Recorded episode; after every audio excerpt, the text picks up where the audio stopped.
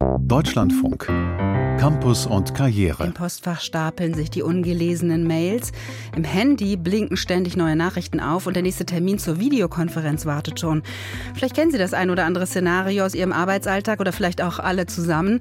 Berichten Sie uns gerne davon. Heute bei Campus und Karriere sprechen wir nämlich über digitalen Stress und wie wir diesen bewältigen können. Wir stellen Ihnen einige Ideen vor. Mental gesund im Job, Wege aus dem digitalen Stress, das ist unser Thema heute. Und Sie sind auch gefragt. Uns interessiert, haben Sie selbst gute Möglichkeiten gefunden, wie Sie mit all dem Mailverkehr umgehen, mit der ständigen Ablenkung durch digitale Tools? Was sagt Ihre Chefin, was sagt Ihr Chef dazu und welche Regeln gibt es in Ihrem Team?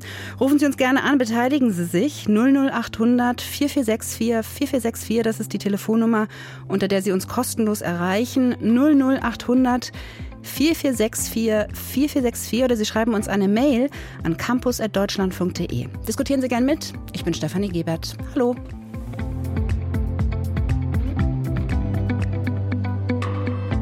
Digitale Technologien und Medien sind für viele inzwischen klar fester Bestandteil ihres Jobs geworden. Die digitalen Medien und Tools helfen, wenn wir uns schnell mal kurz schließen wollen mit den anderen aus dem Team zum Beispiel. Sie organisieren den Arbeitsprozess, sie inspirieren uns und unterstützen uns bestenfalls. Das ist die eine Seite der Medaille. Die andere ist weniger schön, denn durch die Digitalisierung werden Arbeitsprozesse verdichtet und beschleunigt und deshalb fühlen sich viele Berufstätige gestresst durch ständige Ablenkung, durch Leistungsüberwachung oder die fehlende Grenze zwischen Job und Privatleben. Digitaler Stress ist heute unser Thema und mit mir diskutieren Franziska Seidel. Sie ist Medienpädagogin bei der Firma Extra 2 und sie hat sich als Coach spezialisiert auf digitalen Stress und Gesundheitsmanagement am Arbeitsplatz, berät also Unternehmen und auch Einzelpersonen. Herzlich willkommen Ihnen. Hallo. Hallo, ich freue mich sehr, hier zu sein. Vielen Dank für die Einladung. Und aus Mainz mit dabei ist Dr. David Bausch. Er ist Dozent unter anderem für Organisationsmanagement an der Hochschule Mainz und gerade ist sein Buch erschienen, Digitaler Stress, Schattenseiten der neuen Arbeitswelt. Auch Ihnen herzlich willkommen. Ja, hallo Frau Gebert, schön hier zu sein. Herr Bausch, meine erste Frage ist eine persönliche. Wann haben Sie heute Morgen das erste Mal das Handy in die Hand genommen? Oh, das ist zum Glück samstags ein bisschen später. Ich glaube, heute war es ja, knapp 9 Uhr. Aber Sie stehen auf und dann geht die Hand direkt zum Handy? Manchmal ja, manchmal schaffe ich es ähm, ja auch ein bisschen später ähm, zum Handy zu greifen. Ähm, man muss ja auch das irgendwie versuchen umzusetzen, was man äh, Leuten versucht mitzugeben. Aber es ist natürlich schwierig, weil wir sind ähm, den ganzen Tag mit äh, Reizen ähm, und Informationen äh, über unser Smartphone versorgt. Und äh, deswegen ist das bei mir manchmal auch recht früh am Tag, keine Frage. Ist ja ein kleines praktisches Gerät und sehr verführerisch auch, weil man eben alles drauf machen kann. Ne? Zum Beispiel nochmal schnell die beruflichen Mails checken, auch im Feierabend. Das ist klassischerweise das, was wir unter Entgrenzung von Arbeit verstehen, richtig? Ganz genau. Das ist ein Thema, was, glaube ich, ähm, sehr viele in der Pandemie auch sehr, sehr stark erlebt haben, wo wir teils ja Wochen, Monate lang in den einzelnen Lockdown-Phasen sehr, sehr stark äh, von zu Hause aus gearbeitet haben und dadurch diese Grenze zwischen Beruf und Privatleben maximal aufgeweicht ist. Frau Seidel, Sie sind selbstständig, heißt, jederzeit könnte ein Auftrag reinkommen, der durchaus lukrativ ist. Wie halten Sie es denn mit den beruflichen Mail-Checks am Wochenende oder vielleicht im Feierabend? Ja, das äh, bei uns sehr einfach. Wir sind da sehr strikt äh, und äh, Wochenende und Feierabend ist absolut ähm, berufsfrei, sage ich mal. Wir ähm, haben bei uns einen sehr selbstbestimmten Medienumgang etabliert. Wir kommen da bestimmt im Laufe der Sendung auch nochmal drauf, was das genau heißt. Aber das heißt, ich kann am Wochenende super abschalten und ähm, unsere KundInnen Anfragen, die werden einfach am äh, Montag dann wieder beantwortet. Und ähm, da sind wir ganz transparent und alle kommen damit gut klar. Alle kommen damit gut klar. Das heißt, es gab noch nie jemand, der gesagt hat, ey, jetzt habe ich aber mehr als 48 Stunden gewartet, bis hier endlich mal eine Antwort kam? Noch nie. Okay, gut zu wissen. Dieses Verschwimmen oder das sogar Fehlen von Grenzen zwischen Job und Arbeit, das ist ein Auslöser, so nenne ich es mal, ähm, den es gibt für digitalen Stress. Was gibt es da noch, Frau Seidel? Also die permanente Erreichbarkeit. Also das, der Unterschied von, ich sag mal, klassischem Stress oder einer Stressredaktion im Körper und digitalem Stress ist ja vor allem diese Unterschwelligkeit. Wenn ich jetzt im Stau stehe und zu einem Termin muss, dann merke ich das direkt in meinem Körper. Digitaler Stress ist unterschwelliger. Das heißt, wenn ich permanent erreichbar bin zu jeder Zeit, dann ist mein Körper im Alarmzustand. Das heißt, ständige Erreichbarkeit, permanente Unterbrechungen. Ich kann mich nicht mehr so lange konzentrieren, weil ich alle vier Minuten laut Studienlage ähm, unterbrochen werde. Das führt natürlich zu einem Frust und zu einem Anstauen von Aufgaben. dann ist auch diese permanente Online-Sein am Smartphone. Jede Minute, die ich mal kurz vielleicht durchatmen könnte oder an der Ampel stehe, checke ich mein Smartphone und gucke, was gibt's denn Neues, was habe ich denn vielleicht gerade verpasst. Und das führt zu einer, einem Daueralarmzustand im Körper, der einfach und dazu führt, dass wir nicht mehr abschalten können. Das heißt auch so eine Überflutung mit Informationen. Gibt es noch Ergänzungen, Herr Bausch, die Sie vielleicht noch nennen wollten, was man unter digitalem Stress auch in der Forschung versteht? Hm, ja. ja, da ist die Forschung seit 2007 an einem wirklich wesentlichen Scheideweg gewesen. Dort wurden erstmals fünf große Stressoren ähm, identifiziert. Ähm, Franziska Seigel hat da quasi gerade schon auch den äh, Stressor der Überladung mit reingebracht. Äh, wir haben eben über den der Entgrenzung gesprochen. Es gibt aber auch welche, die sind ähm, ja sehr praktisch, wenn man äh, an die Komplexität von Technologien denkt. Das ist auch ein Stressor, dass man die auch erstmal ähm, vollständig durchdringen muss, was je nach, ähm, ja, nach Technologie auch nicht ganz einfach ist. Ich sage meinen Kunden immer, ja, jeder, der mal mit SAP gearbeitet hat, der weiß, dass es nicht ganz selbsterklärend ist, diese Komplexität zu durchdringen. Dann gibt es aber auch noch den Stressor der ja, Ungewissheit im Umgang. Also da sind wir wieder beim SAP-Beispiel. Wie bediene ich denn das System so, dass ich ähm, ja, es für meine Tätigkeit entsprechend einsetzen kann? Und da ist eine große Unsicherheit ähm, da. Und dadurch, dass wir eben diese Überladung haben, also der erste Stressor, werden es eben auch immer mehr Technologien an unserem Arbeitsplatz, aber natürlich auch in unserem privaten. Und äh, die Zeit zum Erlernen dieser Technologien, zum Verstehen, das Handling richtig anzuwenden, die wird halt eben deutlich kürzer. Und dann gibt es noch einen Stressor, der damals schon ähm, ja, mit belegt worden ist, der sehr, sehr lange so ein bisschen stiefmütterlich behandelt worden ist. Das ist das Thema Jobunsicherheit. Wir wissen seit 2007 und äh, den darauffolgenden Studien eigentlich ziemlich gut, dass die digitale Transformation den Arbeitsplatz enorm verändern wird und ähm, sehr viele Berufsprofile auch aussterben werden. Also die Studien sagen ähm, hier wirklich äh, von vielen, vielen Jobs, die dadurch, äh, vielen, vielen Millionen Jobs, die davon betroffen sein werden. Gleichzeitig sagen die Ju äh, Studienlagen aber auch, ähm, es werden vermutlich genauso viele hinzukommen an der Stelle. Das Problem ist nur, die haben ein ganz anderes Kompetenzprofil an der Stelle. Und das macht diese Jobunsicherheit hier ähm, ja so herausfordernd. Und seit dem Jahr 23 hat das Thema, wie ich finde, an ähm, großer Relevanz gewonnen, seit nämlich ja, ChatGTP und andere KI-Anwendungen so das Licht der Öffentlichkeit erblickt haben, ist auf einmal ein Bewusstsein entstanden, oh, das kann schon extrem viel, diese Anwendungen. Und das könnte vielleicht mittelfristig für meinen Job auch eine Relevanz haben. Und das weiß man schon seit 2007. Und was jetzt ähm, ja so der jüngste Stressor ist, der ganz gut hinzukommt, ist das Thema Unzuverlässigkeit mhm. von Technologien. Also wenn jetzt hier unsere Systeme abstürzen, dann glaube ich, geht bei Ihnen und dem ähm, Assistenten, der äh, jetzt gerade auf mich guckt, wahrscheinlich der Puls äh, sehr, sehr gut nach oben. Da äh, liegen Sie definitiv richtig über diese Unzuverlässigkeit. Das ist ja tatsächlich, das kennen viele, heißt auch, ähm, mein Gerät stürzt ab ab, zum Beispiel Daten gehen verloren, ich bin vielleicht sogar noch unter Zeitdruck. Absolut. Das sind ja so tatsächlich die Dinge, die einem mir jetzt schon beim Gedanken daran ein bisschen Puls äh, bereiten. Da kann ich ja schlecht was gegen machen, denn es passiert einfach. Oder gibt es Möglichkeiten, um mit diesem Stress umzugehen, Frau Seidel?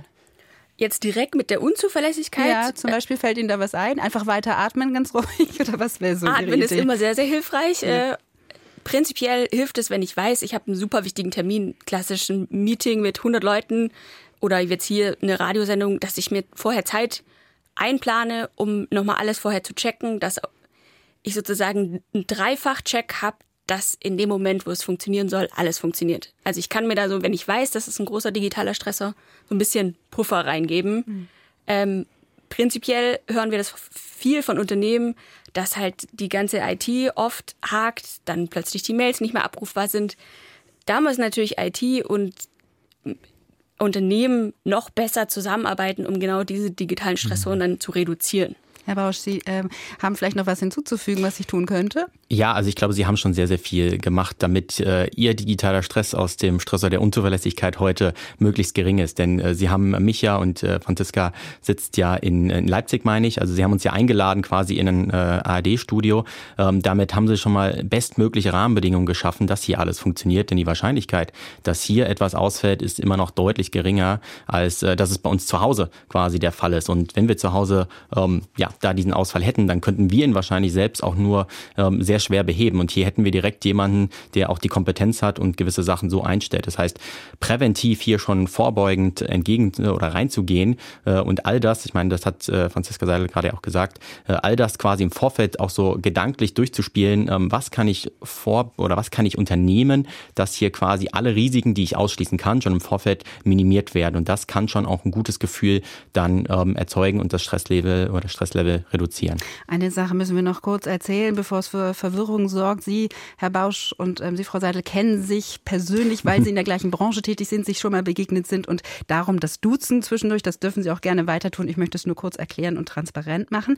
Dann würden wir, wir haben ja fünf verschiedene ähm, äh, Stressoren ähm, von Ihnen gehört, Herr Bausch. Auf einen möchte ich noch mal ganz besonders eingehen, wo die Frau Seidel gerade mal so nonchalant über eine Zahl gegangen ist, die eigentlich Wahnsinn ist, nämlich die Unterbrechungen. Wir kommen schlecht in den Flow oder in die Konzentration, weil ständig noch was klingelt, blinkt oder wir anderweitig abgelenkt werden. Und Sie haben es gerade gesagt, Frau Seidel, meine ich, alle vier Minuten passiert das durchschnittlich. Was heißt das für unsere Arbeit?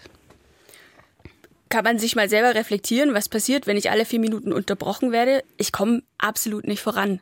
Das heißt, ähm, ich komme nicht in einen Flow-Zustand, wo meine Kreativität gesteig äh, fließen kann.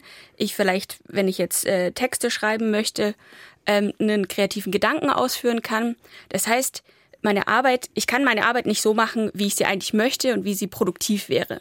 Am Ende des Tages staut sich dadurch natürlich extrem viel an. Ich komme unter Zeitdruck und habe ein permanentes Gefühl von Überlastung, was natürlich das Stresslevel absolut in die Höhe schallen lässt und natürlich langfristige Auswirkungen auf unsere Gesundheit und vor allem auf unsere mentale Gesundheit hat. Und das heißt auch, der Mythos Multitasking ist ein Mythos, das können wir gar nicht. Also es gibt Studien, die beweisen, dass zwei Prozent der gesamten Bevölkerung multitaskingfähig sind. Das heißt, sie können sich gleichzeitig auf mehrere Arbeitsaufgaben, sag ich mal, oder konzentrationsbedürftige Aufgaben konzentrieren. Der Großteil der Menschen switcht die ganze Zeit mit dem Gehirn hin und her, ohne ähm, ja, sich eigentlich auf beides konzentrieren zu können. Das mhm. heißt, es braucht unfassbar viel Energie. Mhm. Was geschieht mhm. da im Kopf, Herr Bausch? Wissen wir das? Ja, also ich sage in meinem Buch, ähm, thematisiere ich das Thema gerne, dass ähm, Multitasking-fähig wie ein Brandbeschleuniger wirkt für digitalen Stress. Also es ist ja wirklich ein Thema, wenn ähm, dauernd irgendwie eine Mail reinpoppt, ein, äh, eine Teams-Nachricht äh, oder andere Unterbrechungen, wir schauen aufs private Gerät und diese vier Minuten, äh, das ist eine ganz berühmte Studie und wenn man das hochrechnet, was die Forscher dann auch ermittelt haben, dann sind hier drei bis vier ähm, Tage äh, im Monat, Arbeitstage, die wir an Produktivität verlieren an der Stelle. Also und äh, was ich hier sehr häufig auch in meinen Vorträgen ähm, ja, erfahre, ich versuche das immer sehr interaktiv zu gestalten, frage ich immer, ähm, wem ist denn bekannt, dass ich in Outlook oder in welchem Mailerprogramm auch immer ähm, das alles sehr gut einstellen kann, wie Mails reinpoppen. Also erstmal, äh, wie kriege ich sie angezeigt? Also kommt das Pop-up-Fenster rechts unten in der Ecke oder ähm, lasse ich mir die Mails gesammelt einmal die Stunde anzeigen und, und, und. Also da gibt es ganz viele Möglichkeiten. Aber, und das ist, deckt sich mit all meinen Vorträgen, ähm,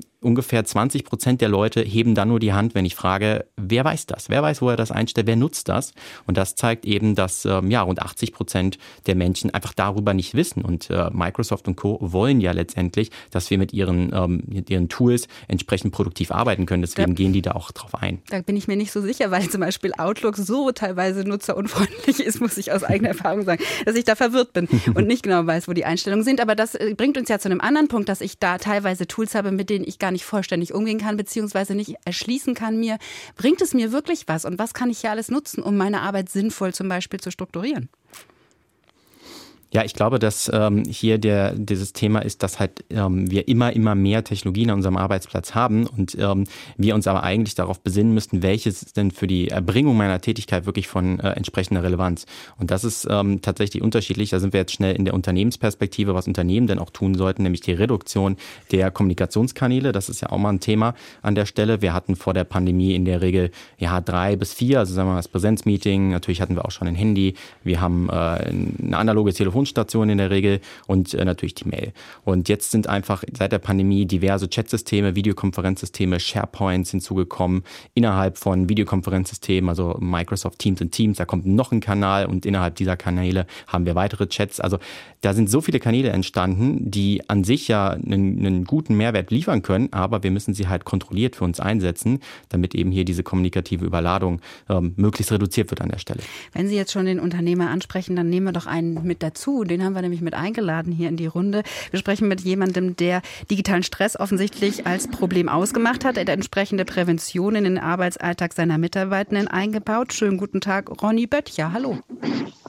Hallo, schönen guten Tag. Sie sind Geschäftsführer der Interim Group in Leipzig. Sie bieten Recruiting und Personalberatung an. Wann oder wie haben Sie denn erkannt, dass Sie selbst oder vielleicht auch Ihr gesamtes Team digital ordentlich unter Druck steht? Mhm. Das Thema beschäftigt uns schon eigentlich mit äh, seit, seit der Gründung vor knapp zehn Jahren. Dadurch bedingt, dass wir sehr häufig bei Kunden vor Ort arbeiten, ist die Kommunikation innerhalb der Teammitglieder natürlich auch eine andere, als wenn man äh, eine Präsenz hat in einem Büro. Von daher ja, gehen wir die Reise schon, schon sehr, sehr stark mit und haben eben dann aber auch sehr früh erkannt, äh, und das ist, glaube ich, das erste Thema, wo werden wir denn gestresst und äh, haben dann eben damit begonnen, eben auch auseinanderzusetzen. Mhm. Wo werden Sie denn besonders gestresst? Können Sie mal ein Beispiel nennen, wo Sie gemerkt haben, ah, das ist äh, ein richtiger Stressor? Ja, das, äh, was der Bausch gerade angedeutet hat äh, oder mitgeteilt hat, ist, dass sich die Kommunikationskanäle einfach vervielfältigt haben mhm. und man gar nicht mehr richtig weiß, welchen nutzt man jetzt eigentlich. Mhm. Ja, und ähm, zu den ganzen damals Skype, Teams und so weiter. Wir haben WhatsApp-Channels, ähm, die, die, wir nutzen, natürlich privat und auch äh, im, im, geschäftlichen Alltag. Und da eine Strategie zu finden, damit das alles äh, komprimiert wird, das war halt auch ja, ein großer, großer Schritt am Anfang. Ja, jetzt bleiben wir mal bei dem Beispiel Kommunikationskanäle. Was hat das für Auswirkungen so ganz praktisch für Sie gehabt oder vielleicht auch für Ihre Mitarbeitenden? Nur anfangs war eben nicht klar, auf welchen Ebenen wir kommunizieren. Das heißt, wir hatten Informationsverluste. Mhm. Ähm, wir hatten dann natürlich auch darauf bedingt ähm, in der Umsetzung Herausforderungen, weil diese Informationen eben nicht angekommen sind oder zu spät angekommen sind und hatte eben zur Folge, dass das Tagesgeschäft darunter gelitten hat. Und dann haben Sie aber Konsequenzen gezogen. Sie haben sich also Gedanken gemacht und reflektiert, was ist hier eigentlich das Problem, so habe ich es ähm, gerade verstanden. Welche Regelungen haben Sie dann gefunden für sich? Mhm. Ja, erstmal das, ganze Thema Bewusstsein überhaupt äh, dafür zu schaffen ähm, und auch die, den Respekt vor der Zeit, nicht, nicht nur vor meiner eigenen, sondern auch äh, für die Zeit von anderen Menschen, die ich ja damit eben dann äh, auch konfrontiere. Ähm, das, was wir gemacht haben, sehr, sehr schnell und äh, was ich seit langem auch schon privat gemacht habe, ist halt alle Benachrichtigungen äh, auszustellen. Ähm, das ist erstmal ein, ein, guter Schritt. Das heißt, ja, es klingelt Umsetzung. nicht mehr bei Ihnen und leuchtet nicht mehr?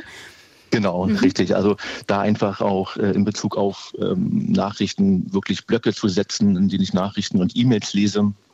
Ähm, dass wir unsere Meetingkultur angepasst haben, also komplett umgedreht. Und wenn ich von wir spreche, dann ist das ein Thema, was eben auch aus dem Team kam. Das ist keine Sache, die von oben herab delegiert ist, sondern wir haben es zusammen gemacht. Äh, wir haben Meeting gestrichen, weil uns aufgefallen ist, dass wir mit verschiedenen Leuten über die gleichen Themen sprechen und dann andere Ergebnisse haben. Mhm.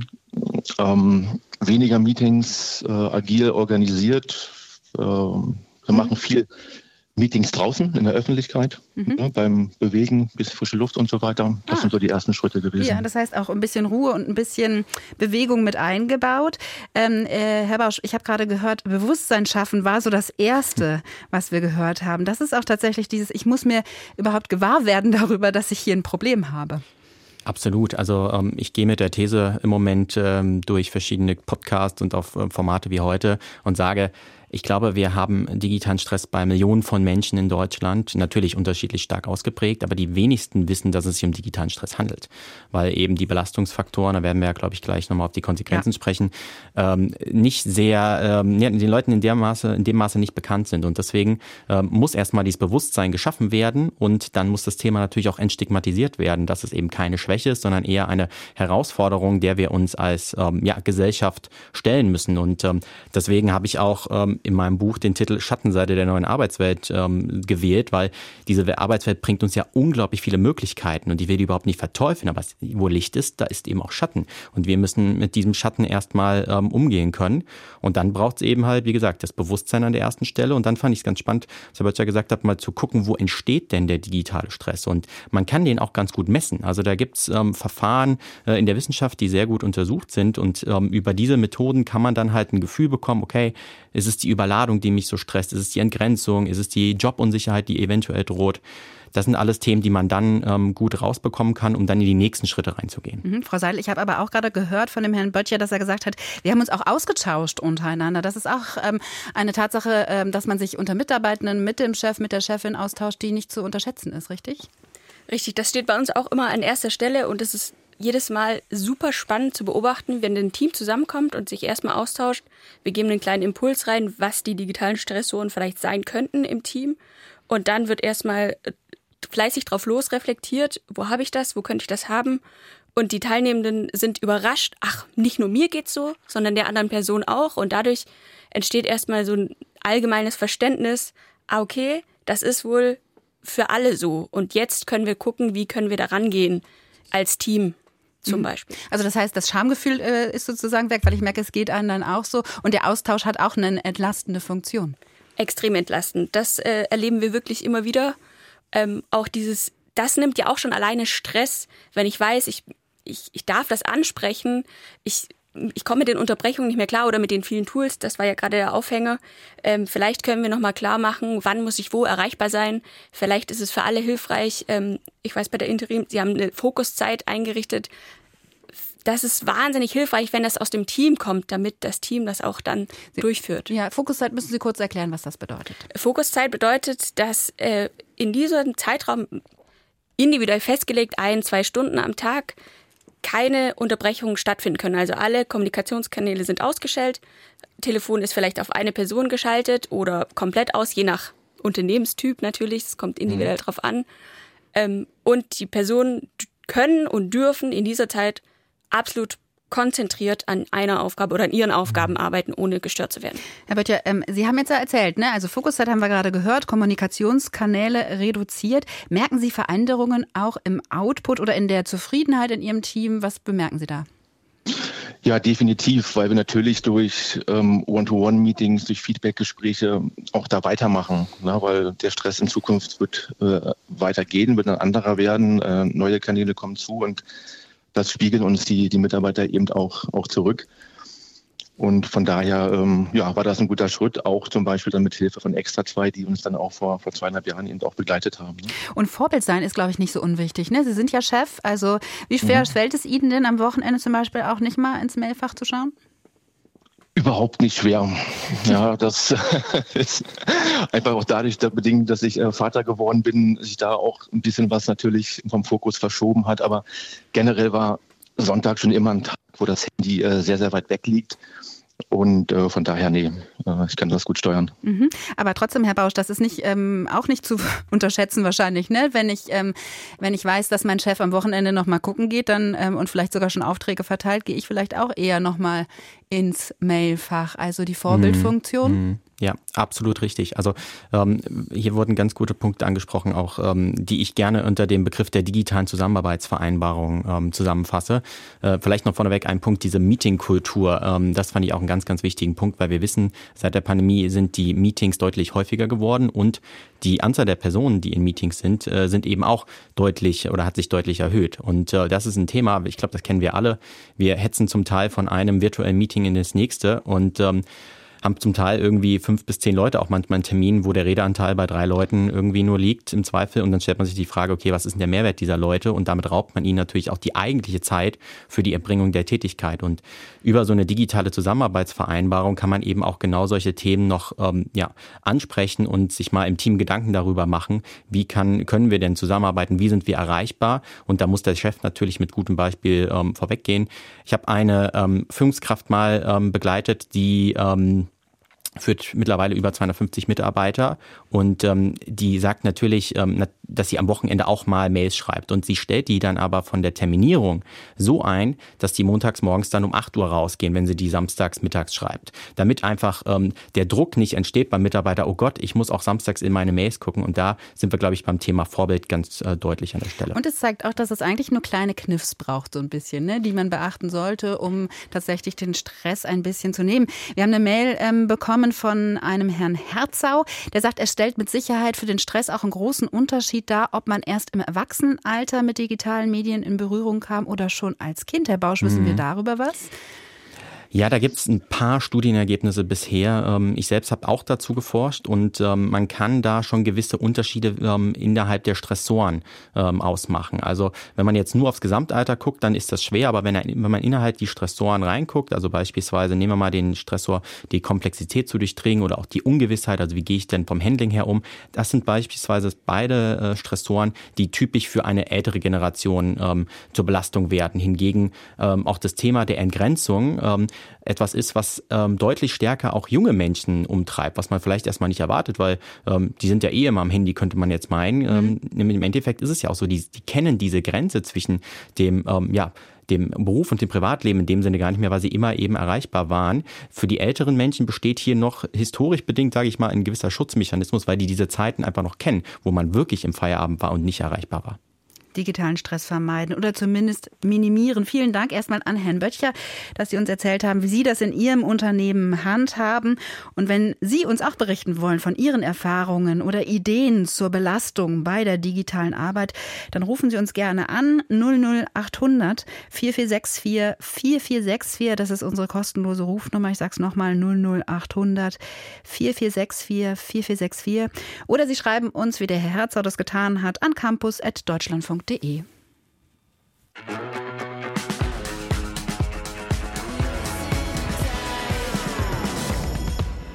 Mental gesund im Job, Wege aus dem digitalen Stress. Das ist unser Thema heute bei Campus und Karriere. Und mit dabei in der Diskussionsrunde ist die Medienpädagogin Franziska Seidel. In ihrer Firma Extra 2 berät sie Unternehmen zum Thema digitaler Stress. Und ebenfalls mit in der Runde ist Dr. David Bausch, Dozent an der Hochschule Mainz und Buchautor.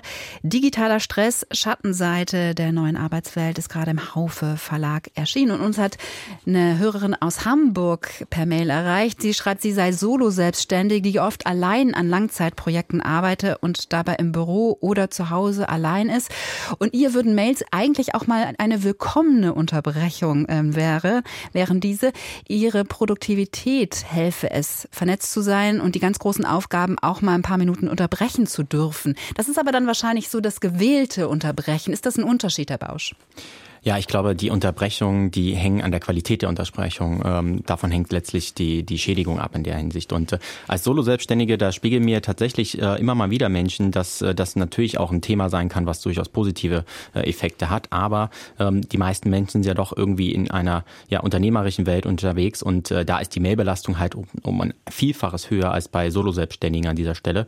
Und deswegen sind die Unterbrechungen da auch deutlich häufiger, äh, als das vielleicht jetzt bei ähm, ja, Privatpersonen oder Solo Selbstständigen an der Stelle ist. Ich finde aber ganz interessant, dass sie auch noch schreibt, es sei das Glücksgefühl der Erledigung, das eben so lange dauert, weil sie Langzeitprojekte habe. Und ähm, dieses Mail-Abarbeiten ist ja dann erstmal das Gefühl, Haken hinter habe ich mhm. erledigt. Ne? Ja, Könnte ich mir gut vorstellen, dass das hilfreich ist zwischendurch. Mhm. Uns fehlt in der digitalen Welt ähm, so das Thema äh, der Erfolgserlebnisse. Das ist bei digitaler, äh, digitaler Arbeit wirklich ein Thema. Und natürlich kann ich mir vorstellen, wenn ich dann mein Mailpostfach leer gearbeitet habe und alles beantwortet habe, dass das ein Gefühl gibt, oh, jetzt habe ich was geschafft, nämlich das, was uns in der digitalen Welt oft äh, fehlt, dieses Gefühl. Mhm. Ich habe noch mal eine Frage zum Stichwort Unterbrechung, Frau Seidel. Ähm, die Anfrage der Chefin, die jetzt direkt eine Antwort möchte, das ist ja durchaus wichtig für mich als Mitarbeitender. Wie gehe ich damit um? Ähm, Sie haben, wir haben gerade gehört, es gibt natürlich, dass ich nur alle paar Stunden mir dann mal mein Mailfach aktualisieren lasse. Aber wenn es doch so wichtig ist und ich das, ähm, ja, ich das verpasse, dann könnte das ja zu meinem Nachteil sein. Das ist ja die Angst, die da auf dahinter steht. Ja, Sie sprechen das an. Dies, diese Angst, ich müsste jetzt sofort reagieren, äh, die kommt, also die wird uns in, in Workshops extrem oft gespiegelt, aber ich muss doch erreichbar sein, wenn jetzt irgendjemand was von mir will. Auch gerade im Homeoffice ein ganz großes Thema. Ich muss an meinem Arbeitsplatz sein, falls mich jetzt jemand erreichen möchte. Wenn wir direkt nachfragen, ist das meistens nicht der Fall. Und wenn die Chefin was sehr, sehr Akutes hat, dann kann die E-Mail nicht das erstgewählte ähm, Tool sein. Dann ist das Telefon das erstgewählte Tool, weil ein, eine E-Mail ist klassisch ein asynchrones Kommunikationsmittel. Das heißt, es, diese, diese Vereinbarung, die Herr Bausch vorhin angesprochen hat, ich nenne es auch gerne Kommunikationsleitenfaden, einfach mal zu gucken, okay, auf welche Nachrichten muss ich bis wann reagiert haben und über welche Kanäle kommunizieren wir was, ist essentiell im Team, um eben genau diese Ängste abzubauen und aber trotzdem, wenn die Chefin schnell eine Antwort braucht, jemanden erreichen zu können. Mhm. Wir haben jemanden, der uns anonym erreicht hat, der arbeitet in einem IT-Unternehmen. Und da würde mich, schönen guten Tag, interessieren, wie Sie das denn handhaben mit den unterschiedlichsten Kommunikationskanälen. Können Sie uns dazu was erzählen? Mit anonym meinen Sie jetzt mich? Ja, bitte. Hallo. Ja, wunderbar. Also, Sie können mich gerne Markus nennen. Okay. Ähm, kein Problem. Ähm, also, ich arbeite bei einem IT-Dienstleister und wir haben das auch während Corona. Ich glaube, das wird Ihnen jeder berichten, äh, war es zu einem Extrem geworden. Wir hatten auch ein Videoconferencing eingeführt und gefühlt von acht bis so abends um äh, fünf hattest du dann Calls durchgehend, hast während den Calls eigentlich gearbeitet, nur ein halbes Ohr dabei und das ist ja genau das, was wir mhm. nicht wollen. Ähm, wir sind dann übergegangen, haben so eine, nennt es Kulturentwicklung, einfach quer aus dem Unternehmen Leute zusammengesetzt, ähm, die dann einfach mal so Meeting-Grundsätze festgelegt haben und daraus entstand dann unsere Sozial- also die, die fünf sozialen Minuten oder Biopausen, ähm, das war am Ende der vollen Stunde oder am Ende der halben Stunde, kommt darauf an, wie das Meeting halt gesetzt wird. Fünf Minuten immer früher Schluss machen, damit man einfach mal um die Ecke gehen kann, dass man für die Leute, die noch rauchen, auch mal eine Zigarette noch am Tag hinbekommen, ohne dass man den Stress hat, dass man direkt im nächsten Meeting ist und quasi die ersten fünf Minuten mit Kaffee holen oder sonst was verbringt. Und haben sich denn ähm, da alle direkt daran gehalten, also die fünf Minuten dann auch wirklich eingehalten? Weil oft ist es ja so, dass es genau diese fünf Minuten sind, wo jetzt noch ein wichtiges Thema durchzubesprechen ist. Natürlich jein. Also ja, die, gerade die Kolleginnen und Kollegen, die bei dieser Kulturentwicklung in diesem Team, wir hatten also ein extra Team und haben noch viele andere Sachen gemacht, ähm, die waren natürlich immer Vorreiter und wir haben auch die Führungskräfte, also ich bin selbst Führungskraft von einem Team von 20 Leuten. Die Führungskräfte wurden auch nochmal extrem mitgenommen und auch die Geschäftsführung hat gesagt, also das müsst ihr treiben, weil wenn ihr es nicht macht, macht es keiner. Ähm, wieder Vorbildfunktion. Ähm, unser Geschäftsführer ist nochmal ausgenommen, der ist in der ist eine Spezialform bei uns, der darf alles. Ähm, aber so insgesamt, wir ähm, haben es wirklich gemacht und es funktioniert eigentlich ganz gut, würde ich sagen. Natürlich nicht immer, wenn man kurz vor einem Beschluss steht, um etwas festzumachen, wo es vielleicht um ein paar Euro geht, dann äh, interessieren einem die fünf Minuten mal weniger. Aber wenn man es über einen Tag wenigstens drei, vier, fünf Mal hat, weil so viel Kaffee trinkt man ja auch nicht, ähm, dass man dann einfach das ab und zu hat. Die zweite Regel war, der Mittag ist heilig. Also bei uns ich persönlich bin ein 12 Uhr Mensch. Das können mhm. viele gar nicht mehr verstehen in der heutigen Zeit. Aber ich brauche, nachdem ich mein Frühstück gehabt habe, morgens äh, um 12 Uhr meine Pause. Eine halbe Stunde nehme ich mir da immer raus. Und da bin ich auch nicht erreichbar. Da tue ich auch rigoros jedes Meeting absagen, was da kommt. Also mhm. da, da diskutiere ich auch nicht. Ähm, habe auch einen Dauerblocker drin. Also auch das. Man kann ja in ähm, im Outlook schon ein bisschen spielen damit. Ich mache da einen kompletten Blocker rein, privat abwesend. Ähm, und ich hm. ähm, habe auch das Outlook als meinen einzigen Eingangskanal, auch für meine Mitarbeiter. Auch wenn wir mal vor Ort sind, wir haben natürlich eine Homeoffice-Regelung, aber ähm, wir, wir, versuchen schon öfters vor Ort zu sein. Dann möchte ich nicht, dass mir einer einen Zettel auf den Tisch legt, dass er mir auf einen Anrufbeantworter quatscht oder dass er mir sonst wie eine Info schickt, sondern wenn Sie eine echte Antwort wollen, wenn Sie mir eine ja quasi Erinnerungen setzen wollen, sollen sie mir eine E-Mail schicken, mhm. weil mein Outlook ist immer up to date. Also ich hau auch die Hälfte der Mails mit Regeln weg. Ich, die andere Hälfte wird äh, als Erinnerung auf den Tag gesetzt oder ich mache mir aus einer E-Mail einen Termin, wo ich sage, für das Thema brauche ich eine halbe Stunde, weil in der Zeit kann ich dann auch keine Einladung für ein Meeting bekommen. Mhm. Das ist dann eine Arbeitsmeeting quasi für mich selber und damit komme ich gut zurecht. Also mhm. mein Chef findet immer atemberaubend, dass mein Outlook quasi leer ist. Also mein Posteingang bis zu 50 Mails, ähm, dann werde ich schon wieder, oh nee, ich muss jetzt mal mir eine halbe Stunde nehmen, um da aufzuräumen, mir Termine zu setzen und sonst was, ja. weil ich sonst den Überblick, also bei, wir haben sehr ja. viele Themen,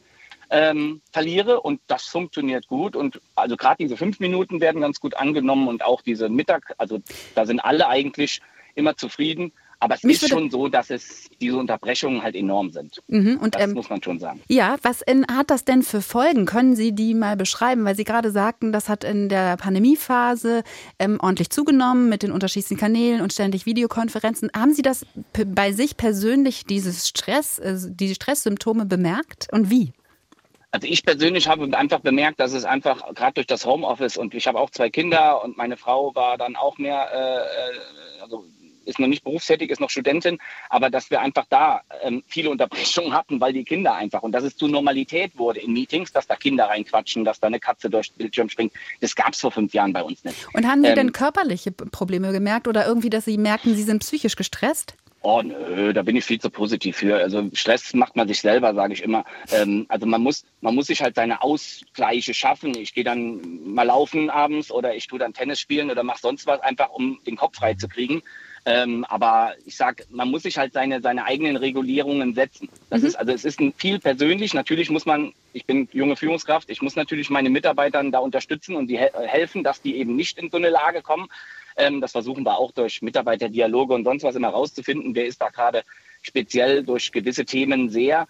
Aber Okay. Das, das, das, muss man für sich selbst vereinbaren, finde ich immer. Vielen Dank, dass Sie angerufen haben und Ihre Erfahrungen mit uns geteilt haben. Ich würde dennoch ganz gerne nochmal genau diese Frage nach den Folgen an ähm, die Forschung geben. Ähm, Dr. Bausch, gibt es ganz konkrete psychische und körperliche Symptome, die auf digitalen Stress zurückzuführen sind?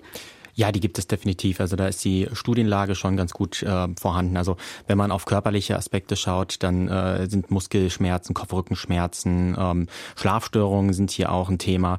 Aber ich finde gerade diese ähm, mentale Komponente, und darum geht's ja heute, die ist wirklich auch ähm, ja, noch schwieriger, ähm, denn hier sind auch so Themen wie Konzentrationsschwierigkeiten, ähm, emotionale Erschöpfung. Ich glaube, das ist das, was viele kennen, wenn man wirklich einen ganzen Tag über Meetings war, dann ist man abends einfach echt platt und ausgelaucht.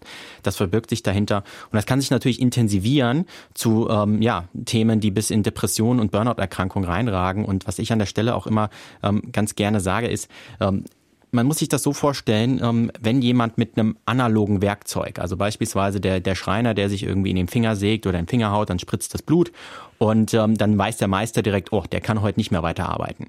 Im Endeffekt sind digitale Tools ja nichts anderes ähm, wie Arbeitswerkzeuge, nur da fällt die Schädigung nicht so schnell auf an der Stelle, sondern das baut sich über einen sehr langen Zeitraum auf und wird meistens dann erst so richtig deutlich, wenn es zu spät ist und dann fällt man eben nicht ähm, ja, zwei, drei Tage aus mit einem blutigen Finger, sondern leider meistens deutlich länger an der Stelle. Frau Seil, ist das auch dein Moment, wo dann Unternehmen oder Einzelpersonen zu Ihnen kommen, wenn es quasi schon ähm, ja ganz schön heftig ist mit der Belastung mit der digitalen?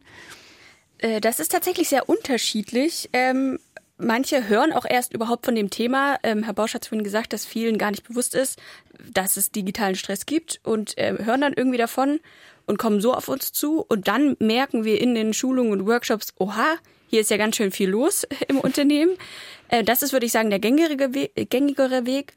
Aber tatsächlich kommen auch äh, Unternehmen wie zum Beispiel äh, die Interi, wo wir festgestellt haben, okay, die sind schon sehr, sehr weit, aber die haben da noch Themen, da sollten wir dran gehen. Ich habe das Gefühl, in der letzten Zeit ähm, wird, wird das Thema präsenter. Ich denke, die Überlastungs, äh, ja, Gefühle nehmen zu, die Leute fallen mehr aus und so kommt dann immer mehr dieses Thema, okay, das, die können nicht mehr abschalten, irgendwas hat das mit der Digitalisierung zu tun.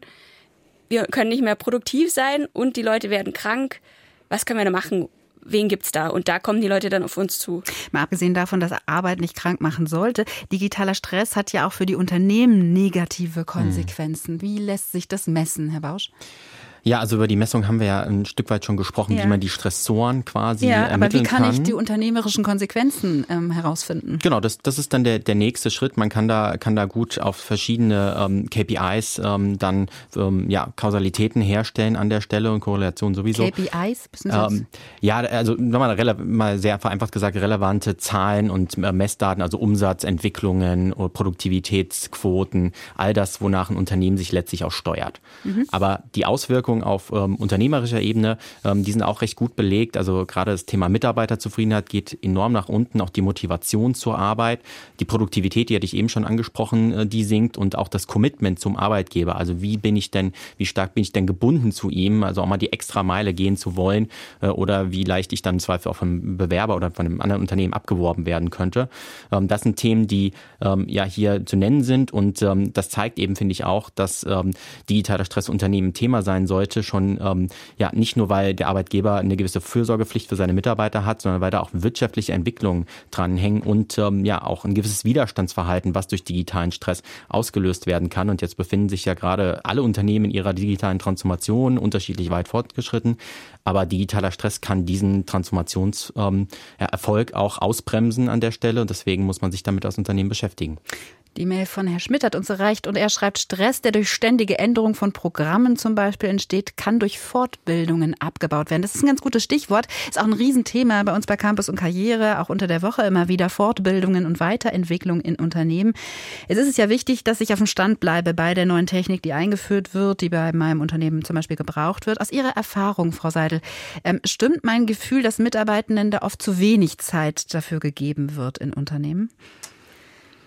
Das äh, stimmt vollkommen. Es wird zu wenig Zeit genommen und auch individuell zu wenig drauf geschaut. Manche Personen können sich einfach sehr, sehr gut in ein neues äh, Tool reinfuchsen, haben da auch richtig Interesse und Spaß daran, haben Lust, da verschiedene Möglichkeiten auszuprobieren. Und anderen ist es aber eher eine Last. Die haben mit ihrem Alltagsgeschäft so viel zu tun, dass die eigentlich froh sind, wenn sie wissen, auf welchen Knopf sie drücken müssen und dann alles funktioniert. Das ist eine ganz klassische Typsache und die Menschen auch an die Hand zu nehmen, die da eher, sag ich mal, passiver vorgehen, das ist ein ganz, ganz wichtiger Punkt, um diesen digitalen Stress auch vorzubeugen. Mhm, das heißt, ich muss das aber auch mitkriegen und da sind wir wieder beim Thema Achtsamkeit sozusagen, ne? Absolut. Und das Thema auch offen zu gestalten und so, dass einfach eine Gesprächskultur darüber entsteht, okay, ich fühle mich hier gerade nicht abgeholt. Äh, im, Im Team kann man regelmäßige Meeting, äh, Meetings wollen wir jetzt nicht mehr einführen, aber einen kurzen Check-in. Wie geht's? Nutzen wir alle das neue Tool? Und es werden ja unfassbar viele Tools eingeführt. Mhm. Aber auch mal zu reflektieren, ist das, ist das, wie wir uns das vorgestellt haben? Wird das so genutzt? Oder können wir das eigentlich komplett wieder weglassen? Oder müssen wir da was anpassen? Also die Reflexion darüber und auch einfach mal wieder auszusortieren, das findet fast gar nicht statt und ist aber essentiell, damit wir uns nicht permanent überfluten, sondern einfach vielleicht auch entschlanken und dabei produktiv bleiben. Mhm, Sie haben gerade Unsicherheit als Gefühl genannt und auch ähm, so ein bisschen indirekt das Schamgefühl. Habe ich auch in Ihrem Buch gelesen, Herr Bausch, dass ähm, dann wiederum daraus, und Sie haben es gerade auch kurz genannt, ein Widerstandsverhalten entstehen kann. Ähm, das müssen Sie erklären. Mhm, ja. Also es hält sich in der Organisationsforschung so die Kennzahl äh, seit fast 70 Jahren, dass äh, ungefähr zwei Drittel aller äh, Veränderungsprojekte ähm, scheitern. Also da gibt es natürlich ein bisschen Kritik an der Zahl, muss man dazu sagen, aber die hält sich sehr stark als Faustformel. Und häufig ähm, scheitern diese Veränderungsprojekte nicht, weil sie Projekte schlecht gemanagt sind oder weil die IT äh, schlecht ist an der Stelle, sondern weil man die Menschen nicht richtig mitnimmt an dieser Stelle. Und ähm, die Konsequenz sind dann eben Mitarbeiterwiderstände. Widerstandsverhalten, das kennen wir aus ganz vielen Alltagssituationen. Jetzt bekommen Leute, wenn ich darüber rede, meistens solche Bilder im Kopf, dass man sich irgendwie auf der Straße festklebt und gegen was demonstriert. Im Unternehmen ist es aber ganz anders. Also macht das natürlich logischerweise keiner, da ist Widerstand deutlich passiver ausgeprägt. Das heißt, dass man halt versucht, die Neuerungen zu umgehen, dass man alte Arbeitsprozesse weiter nutzt. Ich mache mal ein Beispiel, das während der Pandemie sicherlich viele kennen. Dann wurden die Videokonferenzen eingeführt. Ähm, man hat aber trotzdem noch ähm, das alte Telefon genutzt an der Stelle, weil man einfach das Neue quasi umgehen wollte. Passiver Widerstand ist aber auch dadurch gekennzeichnet, dass ich ähm, häufige Krankheitsquoten habe und das macht es so schwer für den Arbeitgeber zu identifizieren, okay, hat er jetzt einfach grundsätzlich ein Thema, ein gesundheitliches Thema gerade oder ist das Widerstand gegen diese Veränderungen an meinem Arbeitsplatz? Und wenn halt ja zu viele Menschen dieses Widerstandsverhalten ähm, dann zeigen, dann blockiert das natürlich den transformationalen Fortschritt im Unternehmen. Und dann sind wir wieder bei den Konsequenzen ähm, auch Wettbewerbsfähigkeit äh, im Vergleich zu anderen Unternehmen. Mhm. Beim äh, Thema Widerstand, es kommt mir noch in den Kopf, ist ja egal, welches digitale Tool ich nutze, jetzt Videokonferenzsystem oder Mailprogramm, da kann ich ja oft sehen, ob jemand aktiv ist oder mhm. nicht. Und vom Hörer, gerade haben wir ja auch gehört, ne? Also er blockiert ähm, offensichtlich für das ganze Team, jetzt bin ich nicht erreichbar. Aber das ist ja auch so die Frage, das kann jeder dann sehen, auch mein Vorgesetzter zum Beispiel. Welche Folgen hat es, wenn ich mich vom Arbeitgeber, und das wird auch als ein Stressor genannt äh, in der Forschung, habe ich äh, gelesen, Frau Seidel, wenn ich mich vom Arbeitgeber überwacht fühle, das ist ja ein sehr unschönes Gefühl. Das ist das in der Tat. Da würde ich sagen, ist Transparenz der einzige Schlüssel, wie wir damit umgehen. Wenn ich weiß, ich habe die Erlaubnis, die Office ist es bei uns Kult Unternehmenskultur, dass ich meine Mittagspause für mich gestalte, ohne erreichbar zu sein, dann kann ich natürlich mit einem guten Gefühl meinen Mittagessen-Blocker da reinsetzen in den Kalender. Das ist dann fühle ich mich auch nicht direkt überwacht. Aber natürlich haben Sie recht, wir können heute jeden einzelnen Arbeitsschritt überwachen. Einerseits hilfreich, damit Prozesse nicht verloren gehen. Andererseits müssen wir darüber transparent sein. Was ist hier das Ziel oder die Anforderung? Mhm. Geschieht das denn aus Ihrer Erfahrung, Herr Bausch, tatsächlich, dass das ähm, auch zur Überwachung genutzt wird in Unternehmen? Also glücklicherweise muss man sagen, dass wir in Deutschland und Europa ähm, hier sehr stark äh, reglementiert sind, was äh, die technischen Möglichkeiten der Überwachung angeht. Wenn man da nach Amerika oder nach Asien schaut, dann gibt es da wirklich ähm, technische Tools, die ähm, ja die Kamera quasi äh, nutzen, gucken, okay, bin ich gerade überhaupt an meinem Arbeitsplatz oder bin ich wo ganz anders. Ähm, das geht aber auch so weit, äh, dass Screenshots gemacht werden von ähm, den Homepages, wo ich mich gerade befinde. Und wenn ich jetzt irgendwie dann in dem Moment auf der Bildseite irgendwie rum äh, surfe, dann ist das natürlich nicht so optimal an der Stelle. Aber das ist alles in, in, in deutschen Unternehmen gar nicht so das Thema, sondern es reicht auch beispielsweise, wenn mein Teamstatus auf Gelb rutscht. Das hat mir letztens eine, ähm, ja, eine Mitarbeiterin einer Organisation geschildert, die sind äh, 35 Mann groß und der Chef kann quasi in einer Teamsleiste in, sehen, äh, wer seine Mitarbeiter gerade sind, beziehungsweise sieht alle, die arbeiten sind. Und wenn der Status dann auf Gelb rutscht, was äh, Bedeutet? Der bedeutet, dass ich fünf Minuten die Maus quasi nicht bewegt habe. Das mhm. kann ja unzählig viele Gründe haben, warum das der Fall ist. Ähm, dann ähm, kann das aber für Mitarbeiter schon so ein Thema werden, oh, mein Chef sieht direkt, ob ich gerade irgendwie am Arbeiten bin oder nicht. Und ja, Franziska hat es gerade gesagt, ähm, das Thema Transparenz, Offenheit und da rutschen wir sehr schnell in das Thema ähm, auch psychologische Sicherheit, Vertrauenskultur. Wir sind in dieser Arbeitswelt, ähm, geht es ohne ein erhöhtes Maß an Vertrauen einfach nicht mehr, weil wir uns ähm, bei diesen schnellen Veränderungszyklen einfach darauf verlassen müssen, dass man gegenüber eben das Beste aus seiner Arbeit rausholt. Und darüber muss man sprechen und diese, ja, diese Sorgen, die vielleicht äh, aufkommen vom Arbeitgeber, einfach abzubauen. Mhm. Für Wirbel hat diese Woche die Meldung gesorgt, dass die Deutsche Bank ihre Mitarbeitenden jetzt wieder verpflichtend drei bis mhm. vier Tage ins Büro verordnet. Auch da steckt ja vielleicht der Gedanke hinter, na dann habe ich besser unter Kontrolle, ob die jetzt arbeiten oder nicht, oder? Absolut. Also ich glaube, dass ähm, das wird nach hinten losgehen, da bin ich fest von überzeugt, äh, weil, weil es einfach nicht mehr, nicht mehr ähm, ja, sich Unternehmen leisten können können, ähm, solche, solche Regeln, solche harten Regeln vorzugeben. Es gibt ja auch andere Unternehmen dieser Branche, die da ganz flexibel agieren. Und ähm, das ist, glaube ich, an der Stelle ein ganz, ganz wichtiger Punkt, wenn man eben ein Arbeitgeber sein will, der attraktiv ist. Und ähm, wenn man so die Stimmung äh, der Belegschaft hört, ähm, dann ist das schon echt übel gerade. Ja, es gibt ordentlich Widerstand, aber es ist nicht das einzige Unternehmen, die Deutsche Bank, sondern das scheint ein, ja, ich weiß nicht, ob man es Trend nennen kann. Aber Frau Seidel, wie ist da so Ihre Erfahrung mit den Unternehmen, die Sie beraten? Sind die eher pro Homeoffice oder wollen die schon auch auch, weil es ja auch Vorteile hat, jetzt nicht nur der Überwachung, sondern tatsächlich auch, um das Teamsgefühl zu stärken, dass die äh, Menschen wieder zurückkommen, auch in die Büros. Ich denke, das ist so ein teils, teils und auch ein bisschen so eine Hilflosigkeit der Unternehmen. Und ich denke, das ist auch bei der Deutschen Bank jetzt das, der Fall gewesen, dass sie nicht ähm, so richtig diese Beziehung, die unter den äh, Mitarbeitenden fördern können. Das heißt, wir müssen eigentlich neu denken, was machen wir denn die Menschen, wenn wir zusammenkommen und was machen die Menschen, wenn sie zu Hause im, im, Büro arbeiten. Also eine andere Arbeitskultur. Ich natürlich muss ich nicht ins Büro fahren, wenn ich dann genau die gleiche Arbeit mache, die ich zu Hause machen kann, sondern ich muss bestimmte, vielleicht auch Räume schaffen als Unternehmen, ähm, um die Begegnung zwischen den Menschen, die Beziehungen aufzubauen, weil das ist ja kein Geheimnis, dass das natürlich unter der Homeoffice und Remote Work leidet. Das äh, denken wir uns ja nicht aus. Das ist tatsächlich so, aber es ist nicht die Lösung dann alle wieder ins Büro zu holen, sondern zu überlegen, okay, wie können wir das gestalten? Und das ist häufig eher das Thema. Okay, wie können wir, wie können wir das gestalten, dass die, den Leuten im Homeoffice gut geht? Ich hatte es vorhin schon kurz angesprochen, auch Pausen machen, dann nicht weniger Pausen im Homeoffice machen, das ist nämlich eigentlich auch ein Ergebnis, hm. ähm, sondern zu Hause produktiv ihre Arbeitsaufgaben machen und wenn sich alle im Büro treffen, da wirklich einen Zusammenhalt und ein Teambuilding stattfindet. Mhm. Herr Bausch, leidet das Zwischenmenschliche, wenn ich Videokonferenzen nur noch mache und das Team nur noch sich an, mhm. auf Kacheln sieht? Total. Also ich glaube, da ist die Studienlage sich auch sehr, sehr eindeutig. Also ähm, ein, ein guter hybrider Mix, glaube ich, ist hier ähm, wirklich für jedes Unternehmen ähm, eine, eine gute Wahl. Natürlich gibt es immer Unterschiede. Es gibt Berufe, die können ähm, per se kein Homeoffice machen, andere, die können technisch theoretisch alles im Homeoffice machen. Aber ähm, ich finde, es braucht diese Begegnungen tatsächlich auch im Büro. Ähm, und wenn man im Büro ist, dann sollte man auch möglichst viele dieser Touchpoints schaffen miteinander, dass man eben nicht im Büro dann auch den ganzen Tag im Videokonferenztermin hängt, ähm, damit man eben da dann quasi dieses Zwischenmenschliche wieder aufbaut, was uns im Homeoffice fehlt. Mhm.